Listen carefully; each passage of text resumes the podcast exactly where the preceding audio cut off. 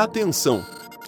Este material é uma adaptação do PDF de leitura da disciplina Instrumentos de Financiamento das Operações para Crescimento da Empresa. Professor Mestre Cassiano Gianecchini Fernandes. Profissional com 16 anos de experiência no mercado financeiro, empresário, consultor e professor acadêmico, mestre em Ciências Contábeis com ênfase em Finanças Corporativas na Universidade do Vale do Rio dos Sinos, Unisinos. MBA em Finanças Corporativas baseadas nos valores das organizações pela Unisinos, graduado em Administração de Empresas pela Universidade Luterana do Brasil, UBRA. Sócio fundador da empresa 3i, onde atua desde a fundação como CFO, sócio fundador da Smart Finance e sócio da Select Utilidades. No meio acadêmico, possui vínculo com a Unisinos, dando suporte às disciplinas de finanças corporativas. Interesses de pesquisa em temas voltados para IPOs, Private Equity, estrutura de capital, governança corporativa, finanças comportamentais e métodos quantitativos. Apresentação da disciplina. Olá, pessoal! Tudo bem? Sejam bem-vindos ao nosso curso de Estrutura de Capital, Instrumentos de Financiamento das Operações para o Crescimento da Empresa. Nesta etapa do MBA, temos como missão entendermos a dinâmica da estrutura de capital das companhias. Notem que existem diversos modelos de negócios, atuando nos mais variados segmentos, mas o que eles têm em comum? Necessitam de profissionais qualificados para definirem as melhores decisões acerca das fontes e aplicações do capital. Logo, nossa missão aqui é contribuir na trajetória de aquisição de conhecimento de vocês, para torná-los profissionais capacitados nas melhores decisões no que se refere a estratégias de estrutura de capital.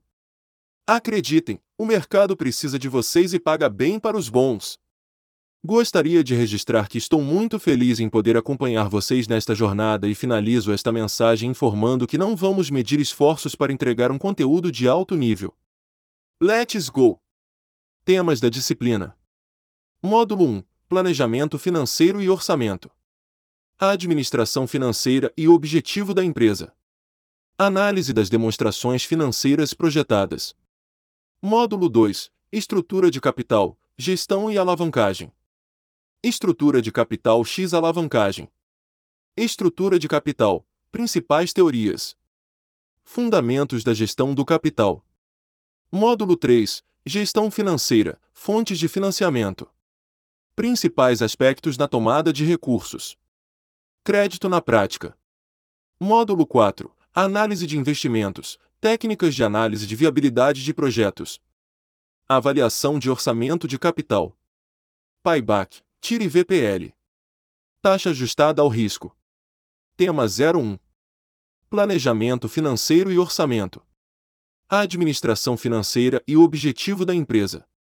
A administração financeira objetiva a viabilidade financeira da empresa, sendo essa, portanto, a razão da sua existência. O administrador financeiro tem um papel-chave na organização, realizando estudos teóricos e práticos para buscar assegurar a melhor rentabilidade dos projetos da empresa, captação e aplicação. O que significa criar valor? É o mesmo que obter retornos dos investimentos que superem os custos das origens dos recursos investidos. Criar valor deveria ser a missão última de qualquer organização. A administração financeira é, comumente, dividida em curto prazo, ativos circulantes, e longo prazo, investimentos, dividendos e financiamentos. Planejamento financeiro. A falta de um planejamento financeiro pode ser determinante para o fracasso empresarial. Compreender as demandas de investimentos e as etapas de um processo de orçamento contribui de forma efetiva no resultado da companhia. Nesse sentido, um dos objetivos mais comuns nas empresas é o crescimento, o qual, na maioria das vezes, irá demandar investimentos de capital. De acordo com Royce, o planejamento financeiro estabelece objetivos a serem alcançados, sendo como uma declaração do que deve ser feito no futuro. Geralmente, as decisões dos gestores ocorrem em um determinado período, sendo materializadas em um período futuro. Podemos dividir o planejamento financeiro em curto e longo prazo. O período de curto prazo, na prática, reflete os próximos 12 meses, já o período de longo prazo podemos estabelecer como os próximos 2 a 5 anos de uma empresa.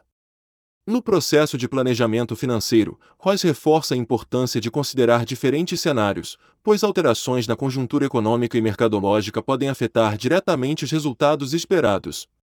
Sendo assim, a estrutura de capital de uma empresa reflete as estratégias e decisões adotadas pelos gestores na captação de recursos para financiar os investimentos planejados e orçados. Ao lado direito do balanço patrimonial, que você pode consultar no nosso e-book, identificamos as decisões financeiras, que estão diretamente relacionadas às fontes de captação de recursos, ou seja, estamos tratando da originação do capital para dar suporte para as decisões de investimentos. Já ao lado esquerdo, identificamos o destino efetivo dos recursos captados, em outras palavras, são definidos a composição e os tipos de ativos a serem utilizados pela empresa. Portanto, o planejamento financeiro visa auxiliar as tomadas de decisões de curto e longo prazo, tendo como premissa central a escolha pela melhor fonte de captação e a melhor destinação desses recursos. Elementos de um planejamento financeiro. As empresas e seus respectivos segmentos de atuação possuem peculiaridades próprias, contudo, quando estamos tratando de planejamento financeiro, existem alguns elementos que podemos considerar comuns. Uma das premissas mais utilizadas como ponto de partida em um planejamento financeiro são as previsões de vendas, e, a partir da definição dessas premissas, é elaborada uma série de previsões para atender tal orçamento. Previsão de vendas. A variável de vendas projetadas, em um primeiro momento, parece ser uma premissa de fácil construção, contudo, se for dimensionada de forma errada, pode comprometer o planejamento financeiro e, em casos mais graves, inviabilizar a continuidade do negócio. Dessa forma, o responsável por gerar essa premissa deve considerar uma série de informações para buscar um número, o qual deve ser utilizado como meta e como referência para a construção das demais variáveis. O crescimento das vendas também pode ser abordado em percentual, ou seja, nem sempre será tratado como valor monetário, mas, sim, como uma taxa de crescimento. Demonstrações projetadas. Uma das etapas mais importantes em um planejamento financeiro é verificar como a estrutura patrimonial, resultado e caixa irão se comportar frente ao planejamento financeiro estipulado. Royce trata as demonstrações projetadas como uma forma usada para resumir os diferentes eventos projetados para o futuro. Em nossos estudos, vamos ter como referência variável projeção de vendas para elaboração de um balanço patrimonial e demonstração de resultados. Necessidades de aportes financeiros. Nessa etapa do planejamento financeiro, são discutidas as políticas de dividendos e de endividamento. Como podemos constatar, na figura 2, que você pode consultar na versão do nosso e-book, as fontes de recursos para as tomadas de decisões de investimentos podem ter origem de capital próprio ou capital de terceiros. Captar recursos de longo prazo no Brasil não é uma tarefa fácil, principalmente quando estamos tratando de pequenas e médias empresas. As sociedades por ações podem obter o aporte de caixa necessário mediante a emissão de novas ações ou de títulos de dívida ou mediante a tomada de novos empréstimos. Vamos tratar desse assunto com maior profundidade no módulo 3, quando abordarmos as fontes de financiamento para o capital. Variável de fechamento podemos tratar a variável de fechamento sobre duas possibilidades, sendo a primeira voltada para uma necessidade adicional de captação de recursos para equilibrar o balanço após os investimentos iniciais em ativos. Já a segunda está voltada para empresas que podem ter excedentes de caixa, e, nesse caso, poderá realizar a distribuição dos dividendos aos acionistas. Premissas econômicas. Todo plano financeiro deve considerar o cenário econômico no qual estará inserido, os profissionais das áreas de gestão devem sempre acompanhar os indicadores de juros e inflação, pois eles impactam diretamente em um planejamento financeiro. Logo, podemos destacar como premissas importantes a estimativa de taxa de juros e a alíquota tributária sobre os lucros da empresa. Análise das demonstrações financeiras projetadas. Os diversos enfoques de estimativa das demonstrações projetadas baseiam-se na crença de que as relações financeiras refletidas nas demonstrações passadas da empresa não se modificarão no período seguinte. Isso ocorre devido ao padrão de comportamento de cada negócio, e isso acaba por dar suporte à estruturação das demonstrações financeiras projetadas. Para elaboração das demonstrações projetadas, serão necessárias as informações do ano precedente e a projeção de vendas elaboradas no planejamento financeiro para o próximo período. Em nosso curso, vamos usar o exemplo apresentado por Gitman, o qual apresenta uma empresa que fabrica e vende um único produto em dois modelos básicos, X e Y, fabricados pelo mesmo processo, mas que exigem quantidades distintas de matéria-prima e mão de obra. A demonstração de resultado das operações do ano precedente é apresentada na tabela 1, que você pode consultar no e-book. Ela indica o que a empresa Vectra apresentou de resultado na competência de 2003, tendo como vendas totais 100 mil mil, um custo dos produtos vendidos de 80 mil mil e deixou 9 mil mil de lucro antes do imposto de renda. A empresa distribuiu de dividendos 4 mil mil, restando 3.650 para a reserva de lucros no patrimônio líquido. Na tabela 2, também disponível no e-book, será apresentado o balanço da empresa ao fim de 2003. Na tabela 2, que pode ser consultada no nosso e-book, temos o balanço patrimonial da empresa Vectra ao final da competência de 2003. Ele será o ponto de partida juntamente com o DRE ilustrado na tabela 1, também disponível no e-book, para elaborarmos as demonstrações financeiras projetadas de acordo com o que foi estipulado de crescimento de vendas para o próximo exercício. Previsão de vendas. Com base em dados históricos, informações internas e cenário econômico, a empresa Vectra estabeleceu uma previsão de vendas como objetivo para o próximo exercício conforme demonstrado na tabela 3 que você pode consultar na versão disponível no e-book. Ao analisarmos a tabela 3 com as projeções de vendas, identificamos um crescimento de 50% na quantidade do produto X, com uma alteração no preço de 20 para 25 por unidade. O produto Y teve uma pequena queda na quantidade vendida de 2,5%, mas com um aumento no preço de venda. No ano precedente, foi comercializado por 40, agora, se estima vender por 50 unidade. Analisando de forma consolidada, a empresa estima um crescimento em suas receitas de 35%, pois, no ano de 2003, as vendas fecharam em 100 mil mil, e as previsões para o próximo exercício foram de 135 mil mil. Elaboração da demonstração projetada de resultado, DRE projetado. No processo de construção da demonstração projetada de resultado, estamos utilizando como variável de referência a projeção de vendas, pois, com base nas vendas projetadas, serão realizadas as estimativas das demais variáveis. Esse método é definido por Gitman como método de porcentagem das vendas, e as porcentagens utilizadas tendem a ser as proporções que aqueles itens alcançaram no ano anterior, em nosso exemplo, estamos utilizando como referência o ano de 2003, a partir dele e das projeções de venda que iremos construir os demonstrativos projetados. Contudo, cabe ressaltar que o profissional responsável pela construção dos demonstrativos pode avançar sua pesquisa utilizando como base os demonstrativos não somente do ano precedente, mas, também, de dois ou três exercícios já encerrados. Isso dará uma maior acuracidade sobre as projeções e os percentuais de referência a serem utilizados. Partindo dos valores monetários apresentados no DRE de 2003, apuramos as referências percentuais que você pode consultar no e-book. Utilizando o método de porcentagem das vendas, chegamos a premissas importantes para a elaboração do DRE projetado de 2004. Aplicando os percentuais encontrados à previsão de vendas de 135 mil mil, veja a tabela 3 no e-book, já conseguimos estruturar a projeção de resultado do ano seguinte. No exemplo que estamos trabalhando, partimos do pressuposto de que a empresa irá pagar 4 mil mil em dividendos, de modo que a contribuição esperada para os lucros retidos será de 6.327. Isso representa um acréscimo considerável em comparação com os 3.650 do ano precedente. Veja a tabela 1 no e-book. A seguir, apresentamos a tabela 4 com a demonstração projetada de resultado para o ano de 2004. Confira a tabela na versão disponível no e-book. Considerações de tipos de custos e despesas. A técnica utilizada para elaboração das demonstrações projetadas de resultado na tabela 4, disponível no e-book, pressupõe que todos os custos e as despesas da empresa são variáveis. Ou seja, consideramos que, com a mesma proporção com que irão crescer as vendas, irá ocorrer um crescimento nos custos de produtos vendidos, nas despesas operacionais e nas despesas financeiras.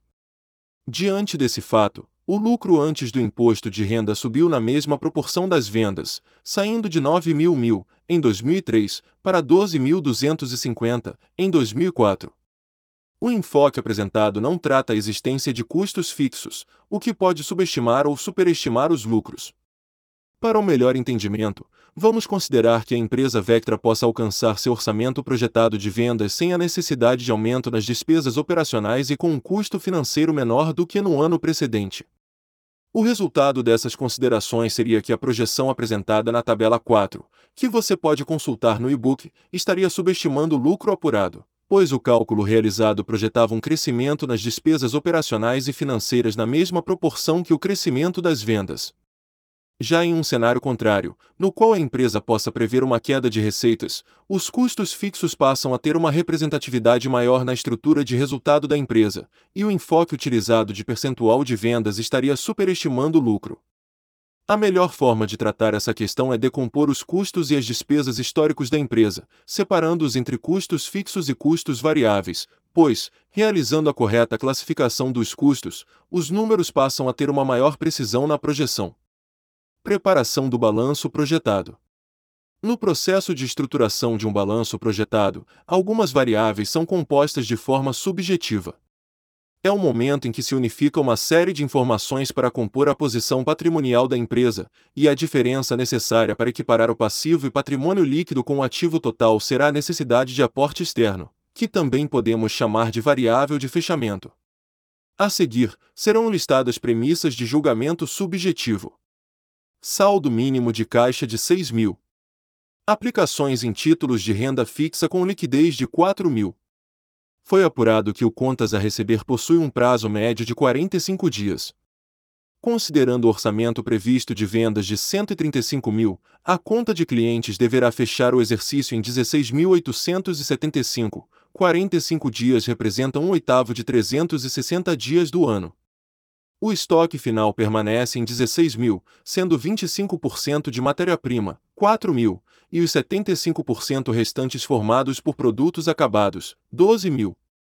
Aquisição de uma máquina no valor de 20 mil. Depreciação total prevista no ano de 8 mil. O saldo existente dos ativos permanente era de 51 mil, logo, projetasse, ao final do exercício de 2004, um saldo de 63 mil. As compras devem representar 30% das vendas anuais, o que corresponde a cerca de 40.500, 0,30 multiplicado por 135 mil. O planejamento financeiro estima um prazo médio de pagamento a fornecedores de 72 dias, o que representa um quinto de 360 dias do ano, estabelecendo a conta de fornecedores no balanço projetado de 2004 em 8.100, um quinto multiplicado por 40.500. Na tabela 4, que você pode consultar no nosso e-book, foi apurado um imposto a pagar no exercício de 1823. Com base nessa informação, deve-se provisionar um quarto deste valor, o que corresponde a 455. O saldo de instituições financeiras e exigível em longo prazo permaneceram iguais ao ano precedente, 8.300 e 18.000, respectivamente. Não haverá alteração no saldo de outros passivos circulantes, permanecendo em 3.400. Não haverá aumento de capital social, permanecendo o saldo de 30 mil. Tendo em vista a tabela 4, disponível no e-book, na qual apuramos um lucro a ser retido de 6.327, a conta dessa natureza deverá fechar o ano em 29.327. Enfim, chegamos à tabela 5, que você pode consultar na versão disponível no e-book, na qual temos o balanço patrimonial projetado da empresa Vectra Manufacturing para o ano de 2004. No que se refere ao valor necessário para a composição do balanço, encontramos um financiamento externo necessário de 8.293 para cumprir o planejamento financeiro orçado para o ano de 2004, que prevê um crescimento de vendas na ordem de 35%. Em outras palavras, identificamos que a empresa deverá captar recursos de terceiros ou próprios para financiar o nível de atividade proposto para cumprir o orçamento de 2004. Na ocorrência de encontramos um valor de fechamento negativo, a estrutura estaria com um excesso de financiamento às atividades operacionais, o que levaria a decisões como amortização antecipada de dívidas, recompra de ações ou aumento na política de distribuição de dividendos. Planejamento de caixa, orçamento de caixa. O orçamento de caixa, ou a previsão de caixa, é uma demonstração que apresenta as entradas e as saídas de caixa planejadas da empresa. O principal papel desse relatório é possibilitar aos gestores se prepararem para lidar com eventuais superávites e a cobertura de déficits de saldo de caixa. Adicionalmente, o planejamento de caixa pode demonstrar uma demanda de aportes os quais a empresa não possua capacidade de levantar no mercado, sendo necessária uma revisão no planejamento financeiro. Dessa forma, podemos dizer que uma empresa pode operar durante um determinado período tendo prejuízos em seus resultados, principalmente aquelas em início de atividades, por exemplo, startups. Contudo, nenhuma empresa consegue sobreviver se não tiver caixa para honrar seus compromissos do dia a dia. Na tabela 6, que você pode consultar na versão disponível no e-book, é realizada uma classificação com as entradas, fontes e saídas, aplicações básicas de caixa. Assim como na construção do demonstrativo de resultado e balanço projetado, o orçamento de caixa também parte de uma previsão de vendas.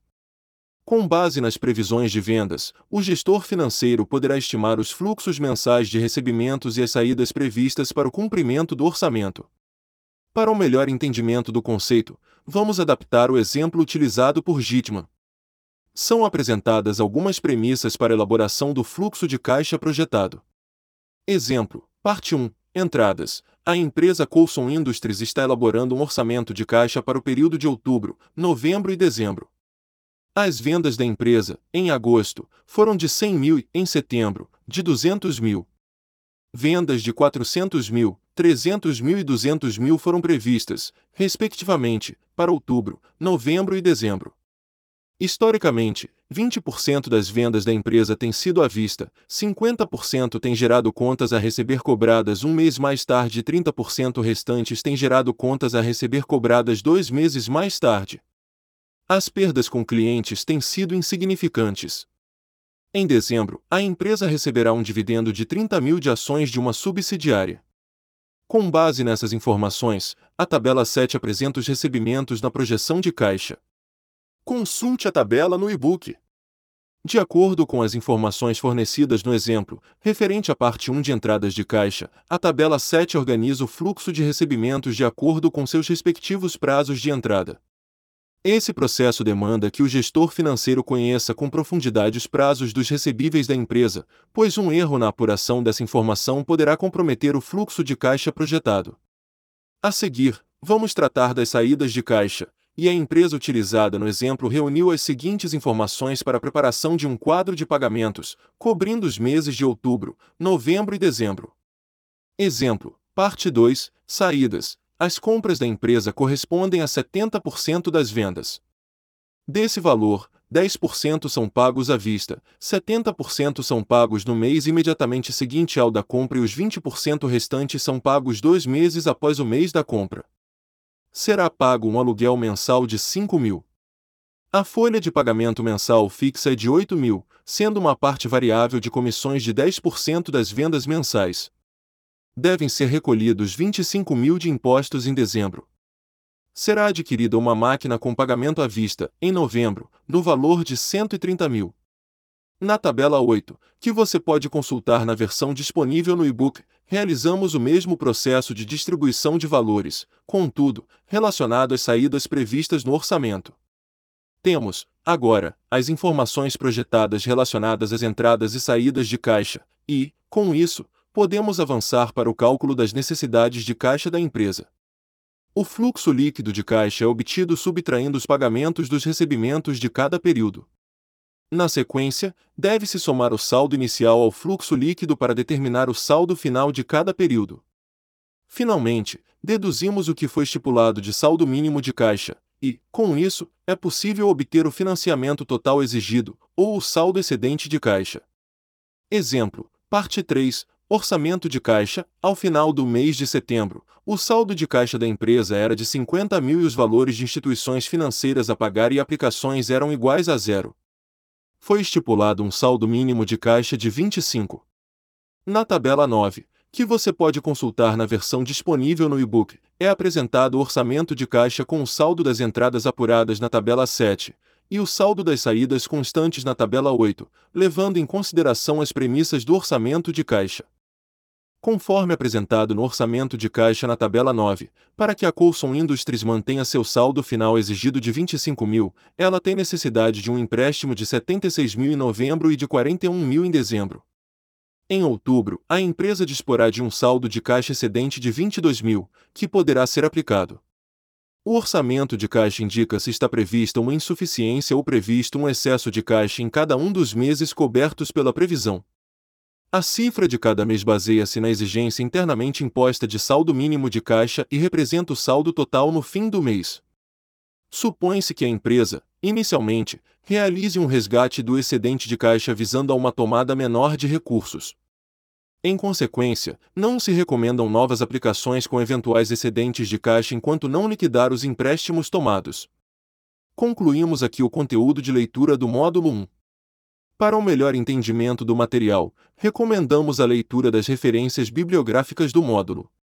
Não esqueça de assistir a videoaula e ouvir os podcasts Fluxo de Caixa e Planejamento Financeiro e Planejamento Financeiro na Prática. Nós vemos no módulo 2. Tema 02. Estrutura de capital, gestão e alavancagem. Estrutura de capital versus alavancagem. Conforme discutimos no módulo anterior, a estrutura de capital de uma empresa é composta por fontes de recursos, passivo e patrimônio líquido, e aplicações, ativos. Quando falamos em fonte de recursos, as empresas possuem duas fontes de captação, sendo elas o capital próprio e o capital de terceiros. Uma das formas que as empresas utilizam para o crescimento do negócio é o que chamamos de alavancagem financeira. Assaf Neto e Silva definem a alavancagem financeira como um efeito causado por se tomar recursos de terceiros emprestados a determinado custo, aplicando-os em ativos a outra taxa de retorno. A diferença vai para os proprietários e altera, para mais ou para menos, o seu retorno sobre o patrimônio líquido. A questão a ser respondida é: como uma empresa deve escolher seu índice dívida capital próprio? Royce responde à pergunta tomando por base que o princípio é escolher um modo de maximizar de forma sustentável o valor das ações.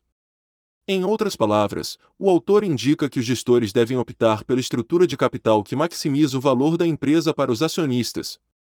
Por outro lado, pesquisadores afirmam que a forma como a empresa organiza sua estrutura de capital não irá determinar o valor da empresa.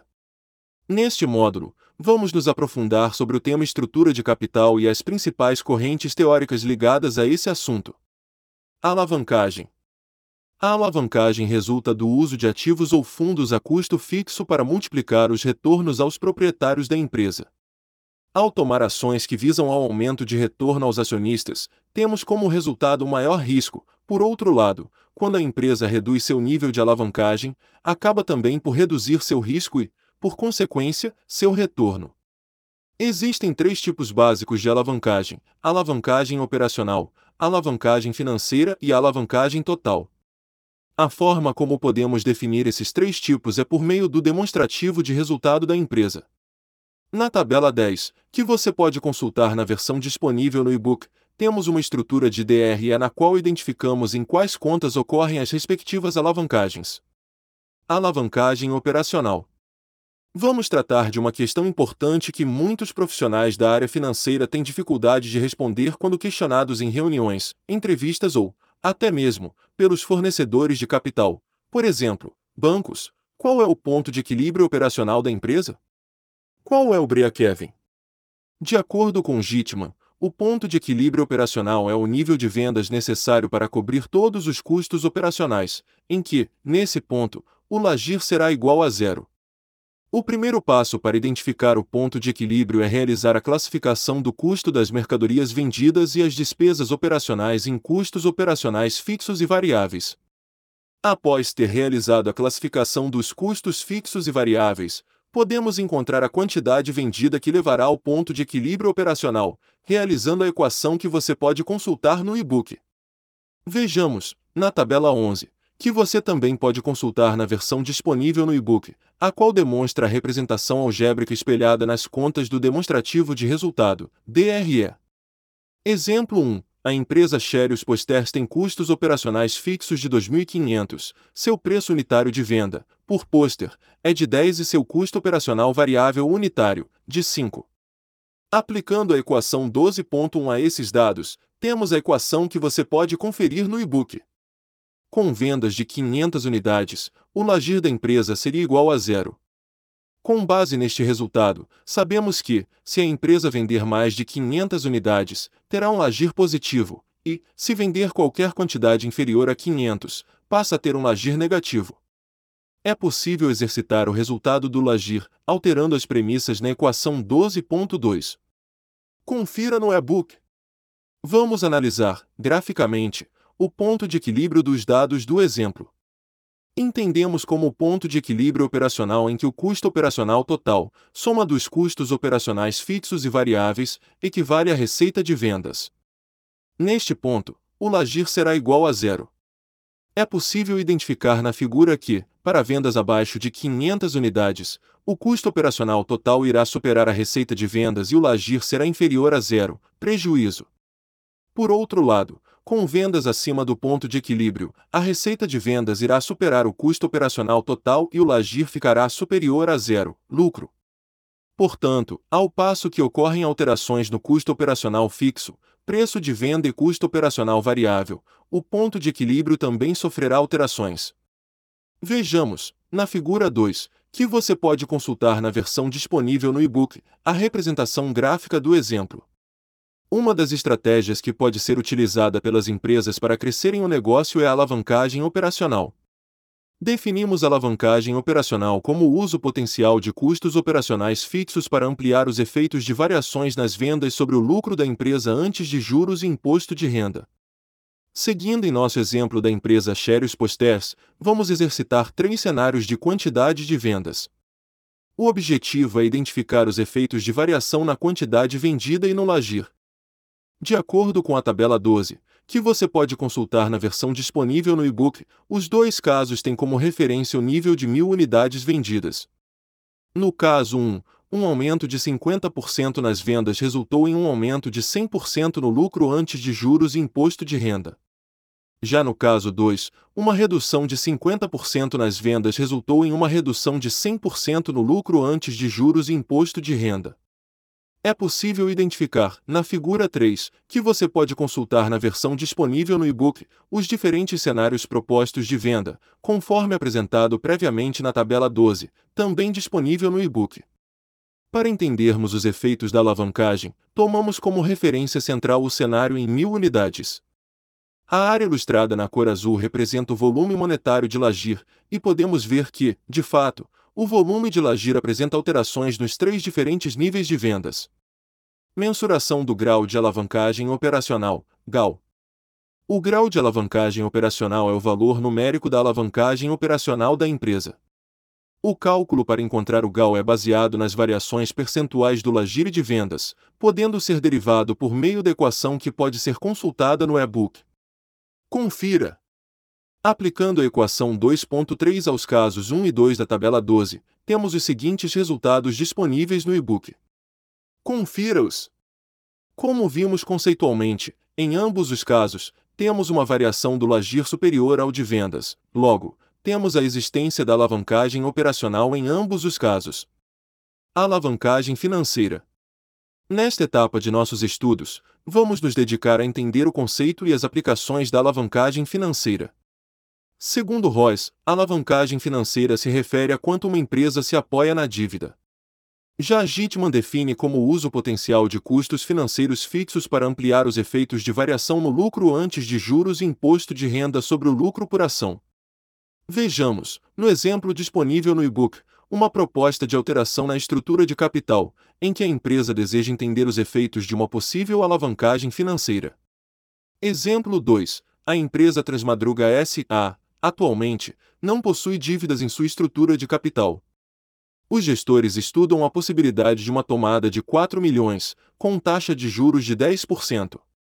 As ações da empresa são negociadas por 20.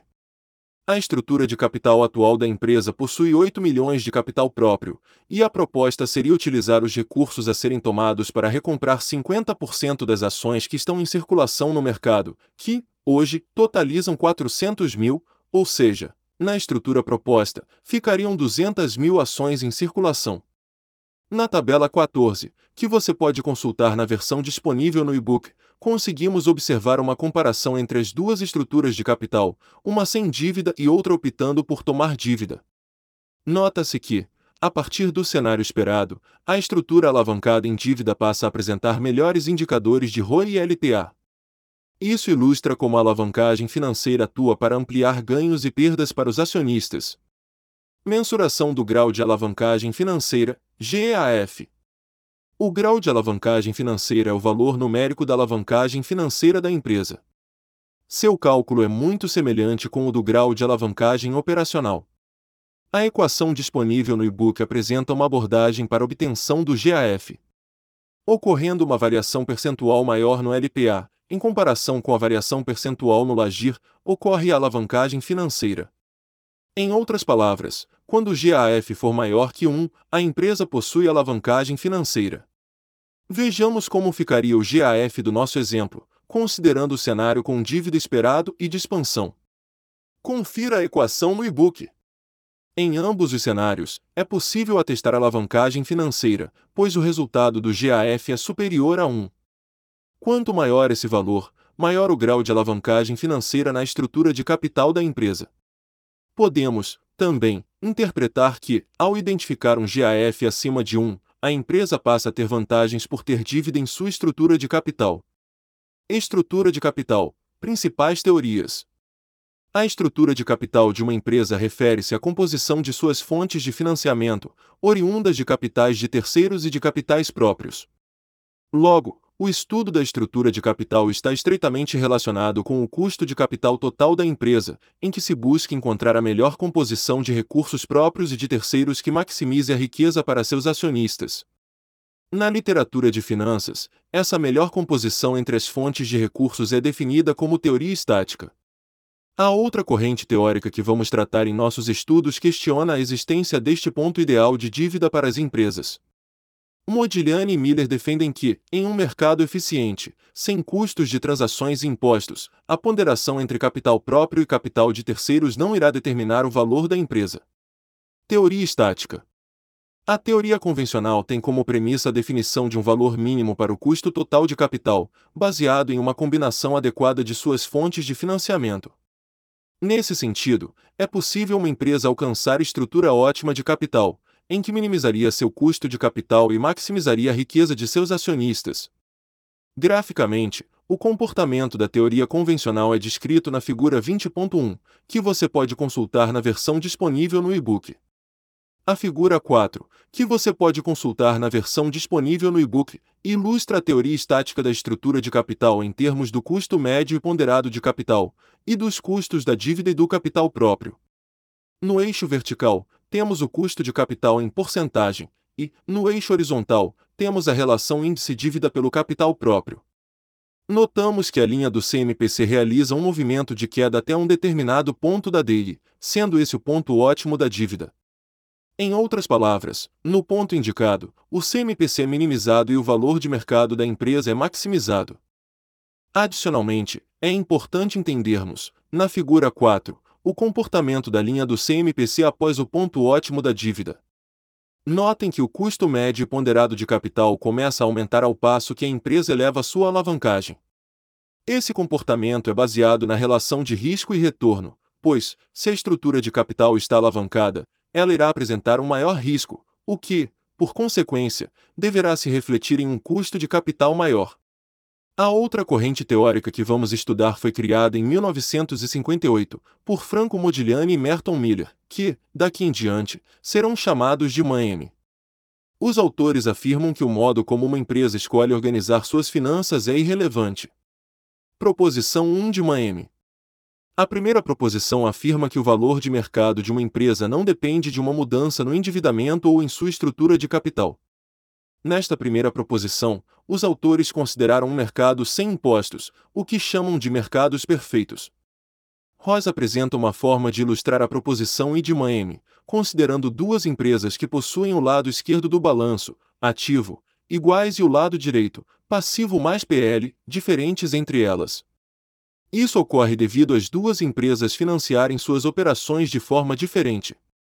A figura 5, que você pode consultar na versão disponível no e-book, nos apresenta duas maneiras de cortar a pizza, considerando a fatia do capital próprio, I, e a fatia do capital de terceiros, dívida, D. Entretanto, se observarmos, o tamanho da pizza não se altera, independente da variação da composição do capital, seja ele 40% próprio, seja 60% de terceiros, ou 60% próprio e 40% de terceiros. Portanto, a figura 5 representa o que, exatamente, quer dizer a proposição 1 de uma m. O tamanho da pizza não depende de em quantas fatias ela será cortada. O custo do capital próprio e a alavancagem financeira, proposição 2 de uma m. Em que pese as mudanças na estrutura de capital não alterar o valor da empresa, esses movimentos muitas vezes acabam causando variações importantes na dívida e no capital próprio das companhias. Vejamos o que ocorre a uma empresa com capital de terceiros, dívida, e a financiada com capital próprio quando alterarmos a proporção no índice dívida-capital próprio. Vamos utilizar o exemplo de Royce, para melhor entender as proposições de uma M. Exemplo 3. A Ricardo S.A. tem um CMPC, ignorando os tributos sobre lucros, de 12%. A empresa pode tomar emprestado a 8%.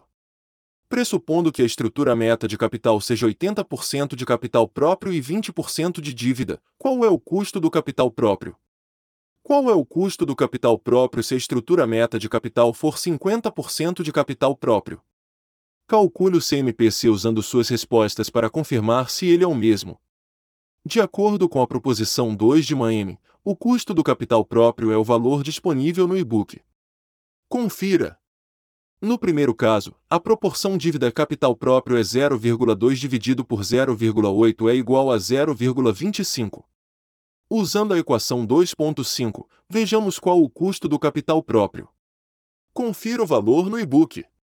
Utilizando a mesma equação 2.5, vejamos qual o custo do capital próprio na segunda proposta de estrutura de capital meta, em que teremos 50% de capital próprio e 50% de capital de terceiros, e a dívida, capital próprio é 0,5 dividido por 0,5 é igual a 1. Confira o valor final no e-book. Baseados nos resultados das duas propostas de estrutura de capital meta da empresa Ricardo S.A., exemplificamos a dinâmica da proposição segunda de Miami.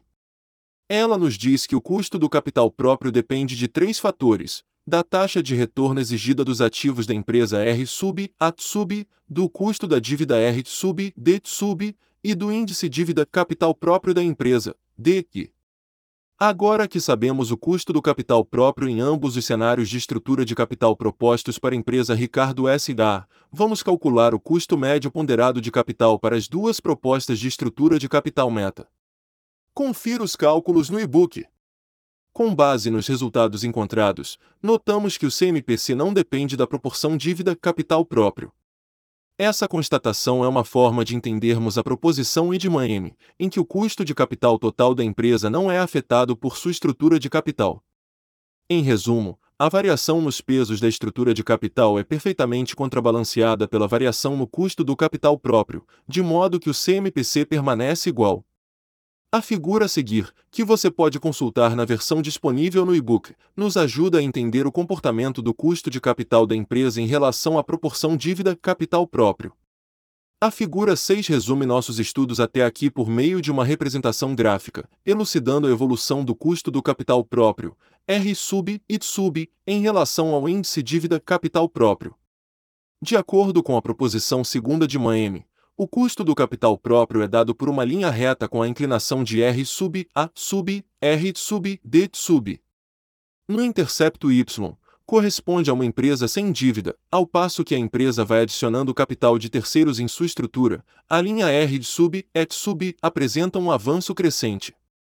O aumento da alavancagem em capital de terceiros eleva o risco do negócio, que explica o comportamento crescente do custo do capital próprio. Em tempo, o CMPC apresenta um comportamento linear, independente da proporção de capital próprio e capital de terceiros, estando em linha com a proposição I de Miami. Sugerimos que ouçam os podcasts Como Identificar a Melhor Estrutura de Capital e Teoria X Prática. Tema 03 Gestão Financeira Fontes de Financiamento. Um planejamento financeiro e orçamentário deve, obrigatoriamente, dimensionar a necessidade de investimento em giro, pois a falta de recursos em caixa poderá comprometer o crescimento da empresa. Neste sentido, Matias comenta que a gestão da tesouraria é imprescindível para a manutenção do estado de solvência das empresas. No módulo I de nosso curso, estudamos sobre o financiamento externo necessário, quando projetamos o balanço patrimonial. Ao projetarmos o balanço visando a um crescimento da empresa, identificamos uma necessidade de captação para o fechamento das contas patrimoniais, em que podemos chamar também como necessidade de aporte financeiro. Neste módulo, vamos estudar sobre a gestão da tesouraria com enfoque no crescimento da empresa e abordaremos as principais modalidades de captação, em se tratando de capital próprio e ou capital de terceiros. Gestão de tesouraria, NAF e crescimento. A necessidade de aporte financeiro está relacionada com o crescimento orçado pela empresa. Para um melhor entendimento, vamos utilizar o exemplo de ROIS e poderemos explanar sobre a NAF. Na tabela 15, que você pode consultar na versão disponível no e-book, é apresentada a demonstração de resultado e o balanço patrimonial simplificado da Hoffman SA. Nosso foco, nesta etapa, é estabelecer a relação da NAF com o crescimento da empresa. Por isso utilizamos o balanço de forma simplificada, consolidando as contas do ativo e passivo. Em nosso exemplo, vamos considerar que nenhuma conta do passivo circulante varia espontaneamente com as vendas. Da mesma forma, combinamos depreciação, juros, custos e despesas em um único item na demonstração de resultados. Vamos considerar que a Hoffman S.A. tenha realizado um planejamento financeiro em que prevê um crescimento de receita em 20%, ou seja, passando das vendas atuais de 500 para 600. Vejamos, a seguir, como fica a estrutura patrimonial e o demonstrativo de resultado com o crescimento proposto. Na tabela 16, que você pode consultar na versão disponível no e-book, é possível identificar que, para cumprir o crescimento de 20% de receita, será necessário um incremento em novos ativos de 100. O demonstrativo de resultado projetado apurou um acréscimo à reserva de lucros de 52,8. Logo, a diferença entre a necessidade de novos ativos e a reserva de lucro será a necessidade de aporte financeiro. Portanto, para cumprir o crescimento orçado, a empresa Hoffman S.A. terá que captar 47,2 de capital. O exemplo utilizado considera que a empresa não deseja financiar a NAF por meio de capital próprio, portanto, a necessidade de aporte financeiro será financiada por meio de novos empréstimos. Na figura a seguir, que você pode consultar na versão disponível no e-book, é ilustrada, mais detalhadamente, a conexão entre o crescimento das vendas e a necessidade de aporte financeiro. Confira! Na figura 7, temos um gráfico ilustrando as necessidades de ativos e os acréscimos às reservas de lucros. O exemplo que estamos trabalhando considera um crescimento de 20% nas vendas, contudo, no eixo horizontal do gráfico, são expostas diferentes taxas de crescimento. É possível notar no gráfico que, para taxas de crescimento relativamente baixas, a Hoffman S.A. terá sobra de fundos. Quando a taxa de crescimento chega a cerca de 10%, a sobra se torna uma falta de fundos, e, ao exceder 20%, o índice dívida capital próprio ultrapassará seu valor original de 1,0. Gestão da tesouraria e crescimento. O crescimento do negócio, muitas vezes, pode ser o início de um problema se não for muito bem planejado. Na maioria dos casos, o crescimento da empresa irá exigir investimento de capital, e é muito importante dimensionar a quantia que será necessária e a melhor fonte de captação de recursos para financiar o crescimento orçado. Como já falamos anteriormente, a empresa possui duas fontes importantes de financiamento, uma oriunda de capital próprio e a outra, de capital de terceiros. Vejamos, agora, duas taxas de crescimento que são, particularmente, úteis para o planejamento de longo prazo. Taxa de crescimento interna. A taxa de crescimento interna considera apenas o crescimento financiado com capital próprio. Royce define que se trata da taxa máxima de crescimento que uma empresa pode atingir sem qualquer aporte financeiro. Dessa forma, podemos concluir que a taxa de crescimento interna irá até o limite onde a NAF é igual a zero. Vejamos a equação a seguir, que você pode conferir no e-book. Seguindo em nosso exemplo da empresa Hoffman S.A., com base na tabela 15, o lucro líquido era de 66 e o total de ativos era de 500. Tendo essas informações, podemos apurar o ROA, sendo 66 dividido por 500 é igual a 13,2%. A empresa decidiu deixar como reserva de lucros o valor de 44, que representa dois terços do lucro líquido da empresa. De posse dessas informações, aplicamos a equação 3.1 e chegamos à taxa de crescimento interna da empresa Hoffman SA, que você pode consultar na versão disponível no e-book. Aplicando a equação 3.1, chegamos à taxa máxima de crescimento que a empresa poderá realizar se financiando em capital próprio. Observando a figura 7, identificamos que o limite de crescimento em que a NAF é menor que zero é por volta de uma taxa de crescimento de 10%, estando em linha com o resultado encontrado na equação 3.1. Taxa de crescimento sustentável. A taxa de crescimento sustentável considera que a empresa não irá se financiar com capital próprio, mas, sim, captar recursos de terceiros. O fato que devemos observar na mensuração da taxa de crescimento sustentável é que ela irá determinar uma taxa em que se mantenha constante a proporção de capital próprio e capital de terceiros. Em outras palavras, Ross define como uma taxa de crescimento máxima em que a empresa não irá aumentar seu nível de alavancagem financeiras. A equação 3.2, que você pode consultar na versão disponível no e-book, é muito semelhante ao cálculo da taxa de crescimento interna, exceto que é usado o retorno sobre o patrimônio líquido ao invés do ROA. Utilizando o exemplo da empresa Hoffman S.D.A., em que o lucro líquido foi de 66 e o patrimônio líquido fixado em 250, apuramos o ROI em 66 dividido por 250 é igual a 26,4%. A taxa de retenção de lucros permanece em 2 terços. Aplicando a equação 3.2, encontramos o resultado que você pode consultar na versão disponível no e-book. Com base no resultado encontrado, podemos considerar que a empresa poderá crescer a uma taxa máxima de 21,35% ao ano, sem precisar emitir novas ações, ou seja, mantendo sem índice dívida capital próprio constante. Fontes de financiamento: capital próprio e capital de terceiros. Conforme estudamos até aqui, o crescimento de uma empresa tende a gerar necessidade de captação de novos recursos. Nesse sentido, o gestor financeiro tem um papel fundamental de buscar a melhor fonte de recurso a ser tomada para financiar o crescimento orçado. Como já vimos anteriormente, a estrutura de capital de uma empresa possui duas fontes de recursos, de origem própria e ou de terceiros. Portanto, chegou o momento de estudarmos as principais fontes de financiamento que as empresas podem utilizar, Fontes de financiamento: capital próprio. Quando estamos tratando de um negócio de um risco mais elevado e que necessite de um prazo maior para pagamento, o capital próprio acaba se tornando uma fonte de captação adequada. O capital próprio poderá ser aportado por meio da emissão de novas ações e também pela retenção de lucros, sendo essa última opção relacionada com a política de dividendos da empresa. Aporte de capital o aporte de capital vem de recursos oriundos dos sócios da empresa.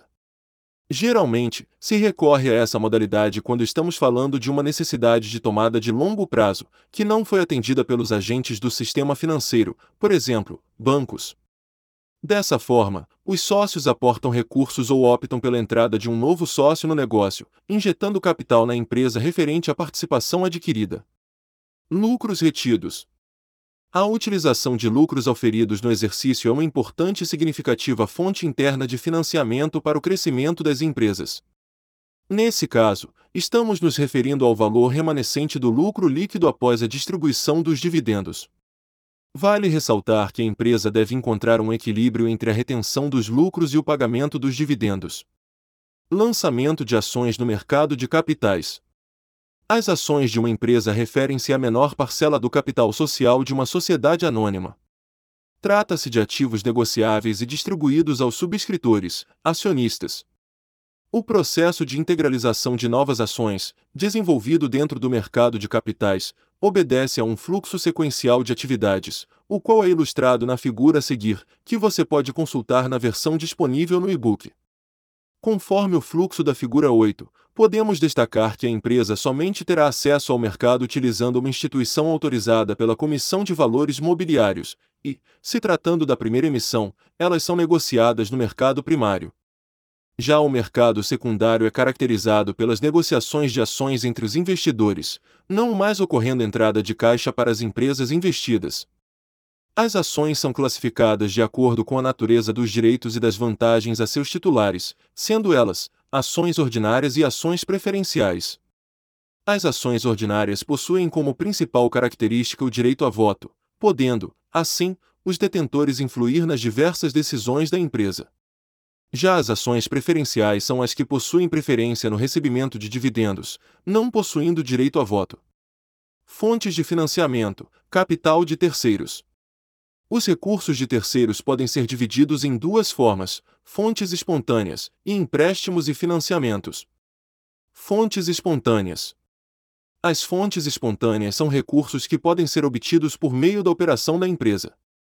Uma das principais fontes espontâneas é o financiamento junto ao fornecedor, mas também podemos citar salários, impostos, adiantamento de clientes e dividendos a pagar. É importante ressaltar que o financiamento junto ao fornecedor merece uma análise da diferença do preço se fosse adquirido à vista, pois esta variação no preço deve ser encarada como o custo de financiamento ao fornecedor. Empréstimos e financiamentos. O crédito de longo prazo no Brasil é considerado escasso para as empresas financiarem seus projetos. As dificuldades são muitas, mas podemos destacar o histórico de um elevado patamar de juros em nossa economia. Quando estamos tratando de projetos de longo prazo, um custo de captação alto acaba por inviabilizar as propostas de investimentos. A seguir, vamos apresentar as principais modalidades de empréstimos e financiamentos ofertadas para as empresas no Brasil. Hot Money. Trata-se de uma linha de curto prazo, com foco em suprir necessidades pontuais de caixa. Geralmente, o prazo de vencimento deste perfil de operação não ultrapassa 30 dias. Limites rotativos. Os limites rotativos têm como objetivo suprir necessidades de caixa da empresa de forma customizada, ou seja, a empresa irá tomar o recurso quando necessário e irá pagar tão logo tem entradas de caixa. As amortizações, também chamadas de liquidações, podem ocorrer de forma parcial ou de forma integral. Contudo, as movimentações acarretam impostos de operação financeira, e se faz necessário analisar as movimentações para não elevar o custo da operação. Os limites rotativos mais populares são as contas garantidas e os cheques especiais. As contas garantidas, geralmente, possuem prazo de vencimento de 90 a 360 dias, sendo mais comum os bancos adotarem 90 dias como padrão. O cheque especial é muito conhecido no mercado pela facilidade de aprovação e pelo alto custo, contudo, existem, às vezes, instituições que fornecem alguns dias sem cobrar encargos, mas é importante observar as regras de cada banco para não ter surpresas. Desconto de recebíveis.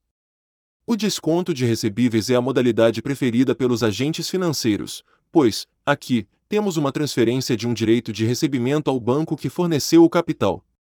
Na prática, a empresa irá realizar uma venda a prazo e vai procurar um banco para antecipar essa venda, e o banco irá calcular um prazo médio dos recebíveis apresentados na operação, cobrando uma taxa de juros e liberando à empresa o valor líquido na data da formalização da operação. Os recebíveis mais utilizados neste tipo de operação são cartões de crédito, duplicatas e cheques. Vendor, financiamento de vendas. Trata-se de um empréstimo no qual o banco adianta ao vendedor os valores referentes às suas vendas de produtos à vista e cobra do comprador a prazo os valores acrescidos dos encargos financeiros estipulados. Nesta operação, o limite aprovado é em nome do vendedor, que será o garantidor da operação no caso de o comprador não pagar no vencimento. As vantagens dessa operação para o vendedor é que terá uma menor carga tributária, já que não será necessário adicionar em seu preço um custo financeiro para a venda a prazo. Nesse sentido, as comissões pagas à área comercial serão menores, pois o valor base de apuração não terá eventuais custos financeiros adicionados no preço de venda. Por fim, como o crédito ocorre logo após a efetivação das vendas, melhora o fluxo de caixa da empresa. As vantagens para o comprador são um acesso a crédito de forma facilitada, muitas vezes, com taxas de juros menores no financiamento de suas compras. Outra vantagem que podemos citar é, em se tratando de empresa que tributa pelo lucro real, a possibilidade de utilização dos juros pagos na operação como despesas financeiras, podendo, assim, se valer do benefício da dívida em sua apuração de resultado. Compror. Conhecida por ser a operação inversa ao vendor, ou seja, o crédito é aprovado e concedido ao comprador para pagar o vendedor. Trata-se de um limite de crédito com finalidade específica de pagamento a fornecedores, sendo uma linha que foi muito utilizada no período em que havia incidência de impostos sobre movimentação financeira. No período dessa cobrança de impostos, o comprador se tornava atrativo, pois o banco realizava os pagamentos sem transitar nenhum recurso na conta do tomador, ficando apenas o saldo devedor em aberto para pagamento no vencimento. No período atual, como não temos a incidência de imposto na movimentação financeira, a modalidade tornou-se pouco usual, mas cabe ressaltar que se trata de uma linha bem vista pelos analistas de crédito por ser um recurso com destino pré-definido. Em outras palavras, o banco sabe exatamente onde serão utilizados os recursos. Adiantamento de contrato de câmbio, ACC e ACE.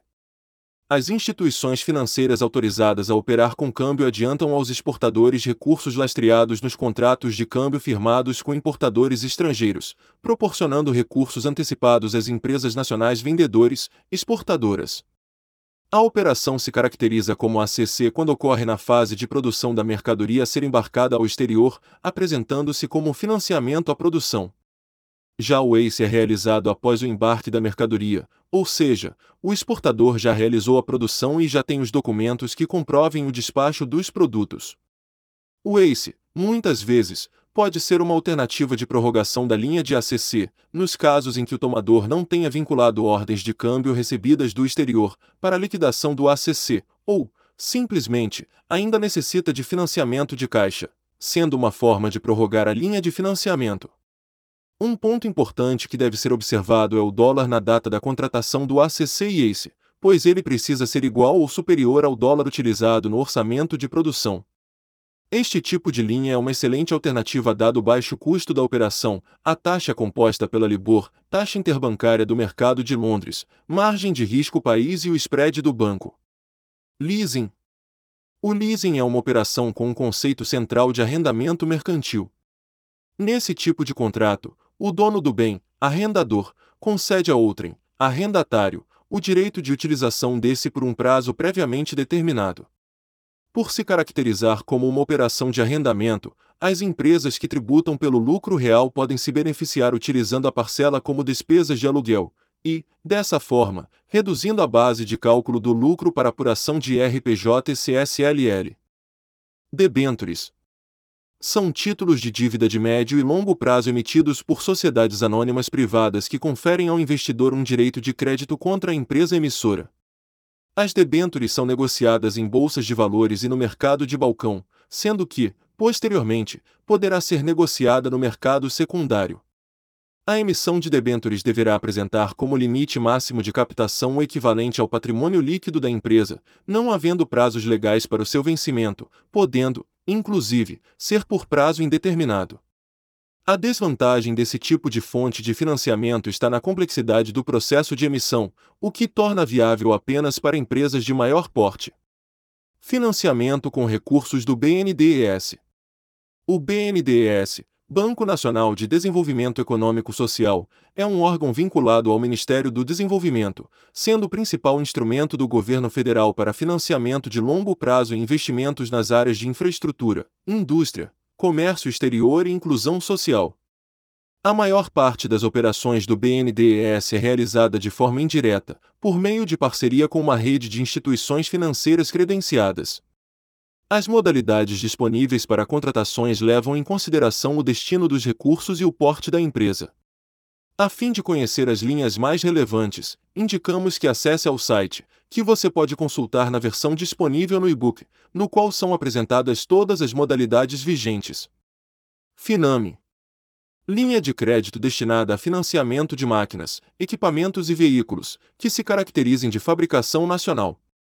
O custo dessa operação é composto pela taxa de longo prazo, uma remuneração do BNDES, que, em média, é de 3% e mais um spread da instituição repassadora. Em que pese algumas modalidades do Finame permitir prazos de até 120 meses, as instituições financeiras não costumam aprovar prazos de pagamento superiores a 60 meses, já que o risco de crédito é assumido por essas instituições. Progerem. A linha de Progerem, Programa de Apoio ao Fortalecimento da Capacidade de Geração de Emprego e Renda, tem como objetivo financiar, na forma de capital de giro, a produção, o emprego e a massa salarial de micro, pequenas e médias empresas. O valor indicado de limite é um percentual da receita bruta operacional da empresa, podendo variar de 8% até 15% da ROB.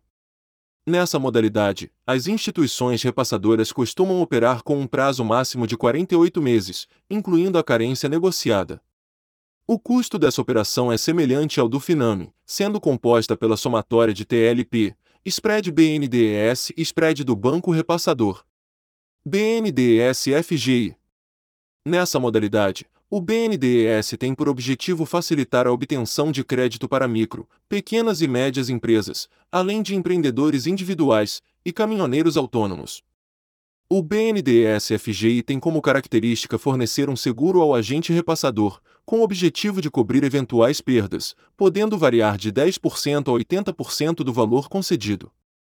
Na contratação do BNDES FGI, o contrato terá um valor identificado como cobrança de ECG, que se refere ao encargo por concessão de garantia. Em geral, a cobrança do SG ocorre na liberação dos recursos em uma única parcela, e se tratando de uma cobertura de 80%, valor máximo, do valor tomado, pode representar até 5% da operação.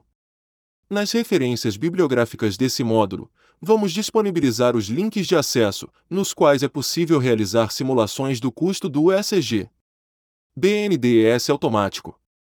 O BNDES automático é destinado para implementação, ampliação, recuperação e modernização de instalações e ou atividades nos setores de indústria, infraestrutura, comércio, prestação de serviços, agropecuária, produção florestal, pesca e agricultura.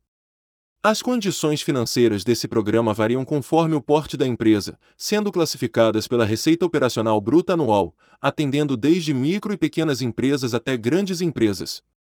O valor máximo a ser liberado é de 150 milhões, e o programa permite um prazo de até 20 anos para pagamento, com uma carência que não pode ultrapassar até 3 anos. O custo da operação é baseado na composição do indexador TLP, spread BNDES spread da instituição repassadora.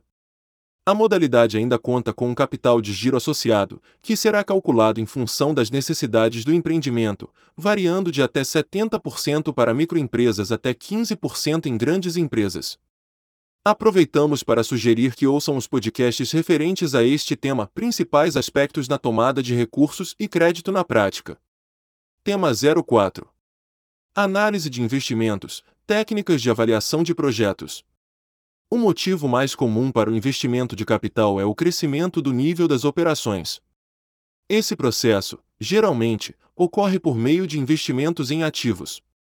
Nesse sentido, o papel do gestor financeiro é fundamental no processo das decisões financeiras, pois ele será responsável por analisar qual a melhor fonte de recurso, com melhor custo de captação, para, assim, poder concluir se o projeto de investimento é passível de aceitação, ou não.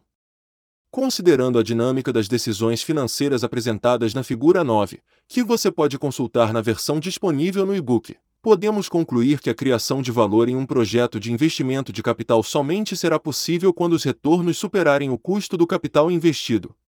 Esse custo também pode ser identificado como a taxa mínima de atratividade, que é a expectativa mínima de retorno exigida pelos fornecedores do capital. A TMA é o resultado da ponderação entre os custos sobre o capital de terceiros e o custo sobre o capital próprio. Orçamento de capital. Processo.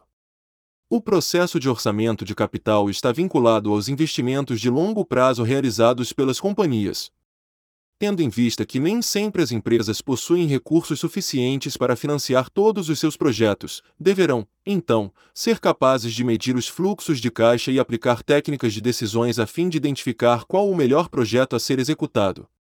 Neste sentido, Gitman define orçamento de capital como um processo de avaliação e seleção de investimentos de longo prazo compatível com o objetivo de maximização da riqueza do proprietário da empresa.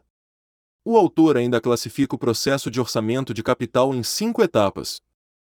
Todas as etapas do processo de orçamento de capital são importantes, contudo, nosso enfoque será nas etapas de revisão e análise, e, também, na tomada de decisão, pois essas possuem como característica consumir um tempo maior de elaboração.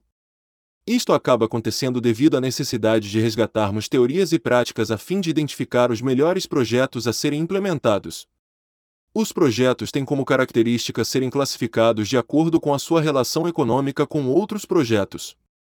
Os gestores que são responsáveis pela aprovação ou pelo declínio das propostas sempre consideram essa relação econômica entre as propostas apresentadas. Podemos classificar em três tipos, sendo eles: projetos mutuamente excludentes. Quando dois projetos são mutuamente excludentes, a seleção de um rejeita automaticamente o outro. Isso ocorre em situações de restrição de capital. Projetos independentes. Não havendo restrição capital, os projetos são independentes se a aceitação de um projeto não afeta a aceitação de outros projetos do mesmo grupo, desde que economicamente viáveis. Projetos dependentes. Se a aceitação de um requer a aceitação prévia de outro. Todos os projetos devem ser analisados acerca de seus respectivos fluxos de caixa, portanto, é importante classificarmos de forma correta cada um deles. Orçamento de capital, fluxos de caixa. Os fluxos de caixa associados a projetos de investimento de capital podem ser classificados como convencionais ou não convencionais. De acordo com Gitman, um fluxo de caixa convencional é aquele em que temos uma saída inicial, seguida apenas de uma série de entradas de caixa oriundas do projeto. Já o fluxo de caixa não convencional é definido pelo autor como aquele no qual há uma saída de caixa inicial, seguida de uma série de entradas e saídas. A seguir, há a ilustração de cada um desses fluxos, que você pode consultar na versão disponível no e-book. Os fluxos de caixa de qualquer projeto que se enquadre no padrão convencional, geralmente, incluem três componentes básicos: um investimento inicial, entradas de caixa operacionais e fluxo de caixa terminal. Todos os projetos contêm os dois primeiros componentes. Alguns, entretanto, não apresentam o último deles, o fluxo de caixa terminal. Orçamento de capital, técnicas de avaliação. No início deste módulo, verificamos como se estrutura o fluxo de caixa de um projeto de investimento de capital e os seus respectivos componentes. A outra fase das decisões de investimento consiste na utilização de métodos de avaliação econômica. Na figura que você pode consultar na versão disponível no e-book, teremos um exemplo de um fluxo de caixa convencional, que vamos utilizar como referência para a apresentação das técnicas de avaliação. Período de payback o período de payback consiste na determinação do tempo necessário para que o investimento inicial seja recuperado pelas entradas de caixa promovidas pelo investimento. Desta forma, utilizando o exemplo de fluxo de caixa da figura 12, que você pode consultar na versão disponível no e-book, precisamos encontrar em qual período as entradas de caixa operacionais se equivaleram ao investimento inicial. Tendo em vista que o período de payback é o tempo necessário para se recuperar o investimento feito, nota-se, na tabela 17, que você pode consultar na versão disponível no e-book, que, no ano 2, é que zera o investimento inicial, portanto, o payback desse projeto é de dois anos. Payback descontado. O período de payback descontado traz todos os fluxos de caixa ao mesmo momento de tempo, a valor presente, incorporando o conceito do valor do dinheiro no tempo. Nesse sentido, vamos seguir com o nosso exemplo, considerando uma taxa mínima exigida de retorno TMA de 20%. Confira a tabela disponível no e-book. Podemos notar que, no final do ano 2, ainda faltam 34,44 para zerar o investimento inicial. Por outro lado, o fluxo de caixa do ano 3 é superior ao fluxo de caixa necessário para se chegar ao payback do projeto. Quando isso acontecer, significa que o período de payback ocorrerá em algum momento entre o segundo e terceiro ano. Para encontrar o momento exato, basta realizar a divisão do resultado do ano 2 pelo fluxo de caixa descontado do ano 3. Portanto, o payback descontado do projeto é 2 anos e 9 meses, aproximadamente. O payback e o payback descontado possuem a mesma função, que é de encontrar um resultado relacionado ao tempo em que o projeto irá demandar para retornar o investimento inicial. A diferença entre ambos é que o payback descontado leva em consideração a questão do dinheiro no tempo, logo, sempre o payback descontado será um resultado de tempo maior do que o payback normal. A técnica de avaliação payback é utilizada como uma referência de tempo, ou seja, se o resultado encontrado estiver dentro das expectativas da empresa, a decisão será de aceitar o projeto, caso contrário, os gestores deverão rejeitar. Esse é um ponto de fragilidade do payback, pois, geralmente, o prazo aceitável de retorno é realizado com base em variáveis subjetivas. Valor presente líquido, VPL. O valor presente líquido é a técnica mais utilizada e mais confiável que traz os fluxos de caixa valor presente. Esse valor monetário, se positivo, cria valor para a empresa e destrói valor, se negativo. Nesse cálculo, a taxa de juros utilizada para trazer tais fluxos de caixa valor presente é a taxa mínima de atratividade, TMA, ou custo de capital. Veja, na versão disponível no e-book, a expressão de cálculo do VPL. Como podemos identificar na equação 4.2, o VPL irá descontar cada fluxo de caixa e seu respectivo período, por uma taxa mínima de atratividade TMA. O critério de decisão passa pelo valor monetário a ser encontrado, ao apurar um VPL positivo, o projeto de investimento se habilita a ser aceito, mas, se o valor encontrado for negativo, o projeto deverá ser rejeitado. Veja o cálculo do VPL do nosso exemplo, que você pode consultar na versão disponível no e-book, considerando uma TMA de 20%. Ao realizar o cálculo de VPL em nosso exemplo, encontramos um valor monetário positivo de 35,96. Conforme vimos conceitualmente, ao realizar o cálculo do VPL e encontrar um valor positivo, trata-se de um projeto que pode ser aceito. Taxa interna de retorno, TIR. O método de taxa interna de retorno representa a taxa de desconto que iguala, em determinado momento, as entradas com as saídas previstas de caixa. Veja o modelo matemático para apurar a TIR, que você pode consultar na versão disponível no e-book. Normalmente, se faz uso de planilhas eletrônicas ou calculadoras financeiras para cálculo da TIR. Vejamos como encontrar, na calculadora HP 12C, a TIR do fluxo de caixa que estamos utilizando em nosso exemplo. Confira no e-book. A figura 14 apresenta o resultado da tira em 33,09, ou seja, se calcularmos a valor presente os fluxos de caixa do nosso exemplo e, ao final, subtrairmos o investimento inicial, vamos encontrar o valor zero. Nesse sentido, podemos dizer que, se realizamos o cálculo de valor presente com qualquer taxa superior à tira encontrada, não mais teremos zero, mas sim um valor negativo. Por outro lado, se calcularmos a valor presente o fluxo de caixa do exemplo com qualquer taxa inferior à tira encontrada, teremos como resultado não mais zero, mas sim valores positivos. Logo, a TIR é uma taxa de referência, em que, com qualquer TMA superior a TIR, o projeto deverá ser rejeitado, pois irá apresentar um VPL negativo. Contudo, se a TMA for inferior a TIR, o projeto passa a ser aceito, pois terá um VPL positivo. E para finalizar, não esqueçam de ouvir os dois últimos podcasts desta disciplina: Como estruturar um projeto de investimento e Análise de viabilidade na prática.